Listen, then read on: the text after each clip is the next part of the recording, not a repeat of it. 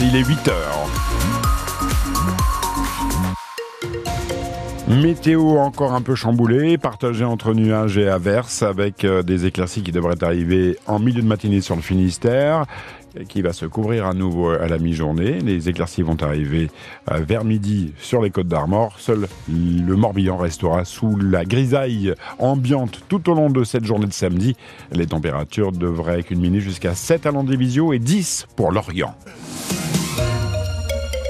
Dans l'actualité de ce samedi, Dylan Jaffrelot, il y en a marre. Marre de la pluie et du ciel gris. Le mois de février a été le plus sombre depuis 30 ans en Bretagne. Seulement 30 heures d'ensoleillement à Brest et Quimper contre environ 85 heures en temps normal. C'est donc compliqué de trouver des activités à faire en cette période de vacances scolaires et surtout, ça sape le moral comme vous avez pu le constater dans le centre-ville quimpérois, Simon Chenot. Il n'en peut plus. Il y en a un peu marre de la flotte quand même.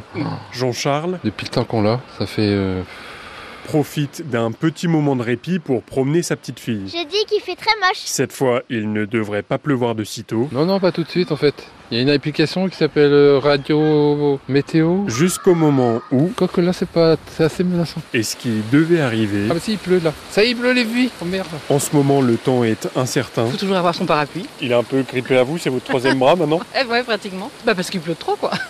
Et ce n'est pas très bon. Pour le moral, c'est pas bon, hein.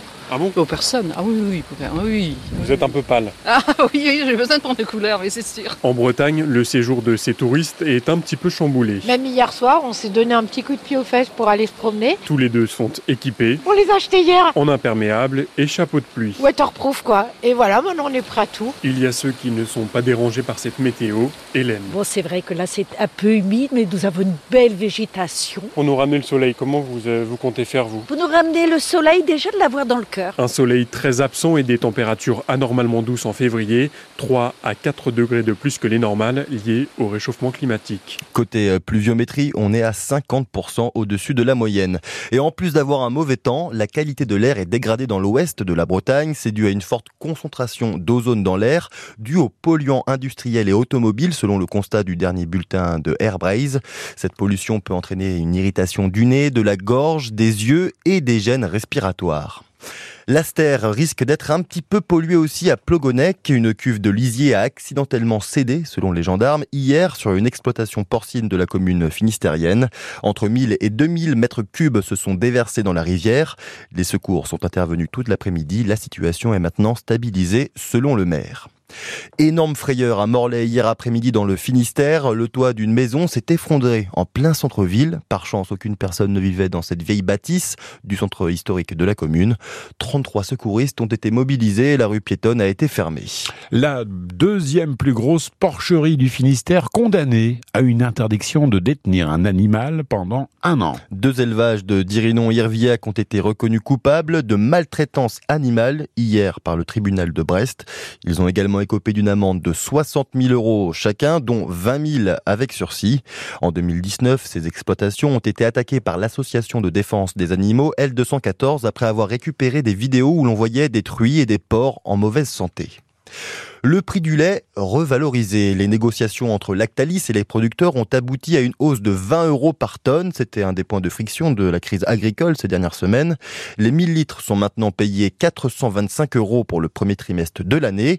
Mais Grégoire Lecalot, est-ce que ça va suffire à calmer les esprits? Il est en tout cas au-dessus de ce que les agriculteurs obtenaient ces derniers mois. En janvier, Lactalis payait 405 euros la tonne de lait à ses fournisseurs, un prix qu'ils jugeaient très insuffisant pour couvrir leurs charges, se dégager un revenu et payer leur protection sociale.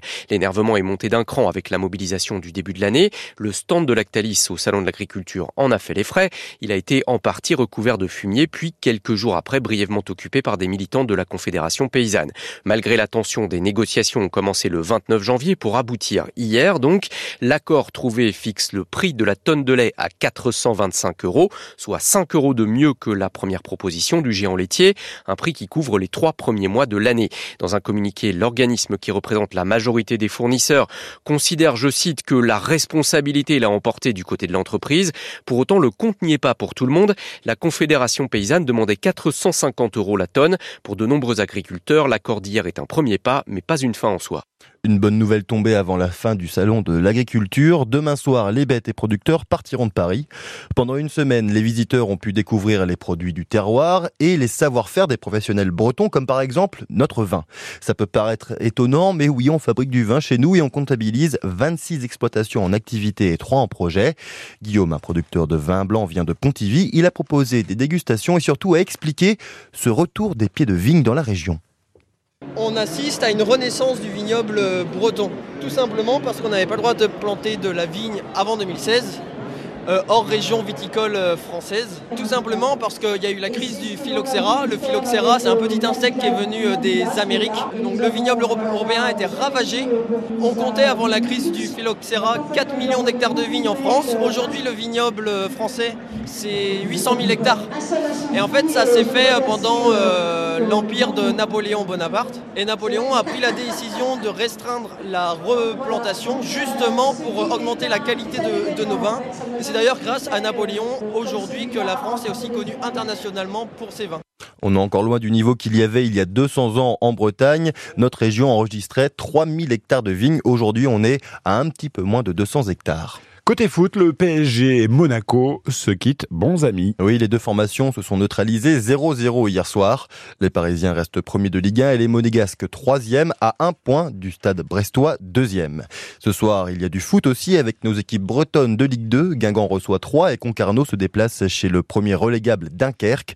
En cas de victoire lors de cette 27e journée, le AG pourrait monter à la 7e place et les Tonniers à la 11e avec 5 points d'avance sur la zone rouge. Puis hier, vous avez peut-être écouté ça à la télé ou à la radio.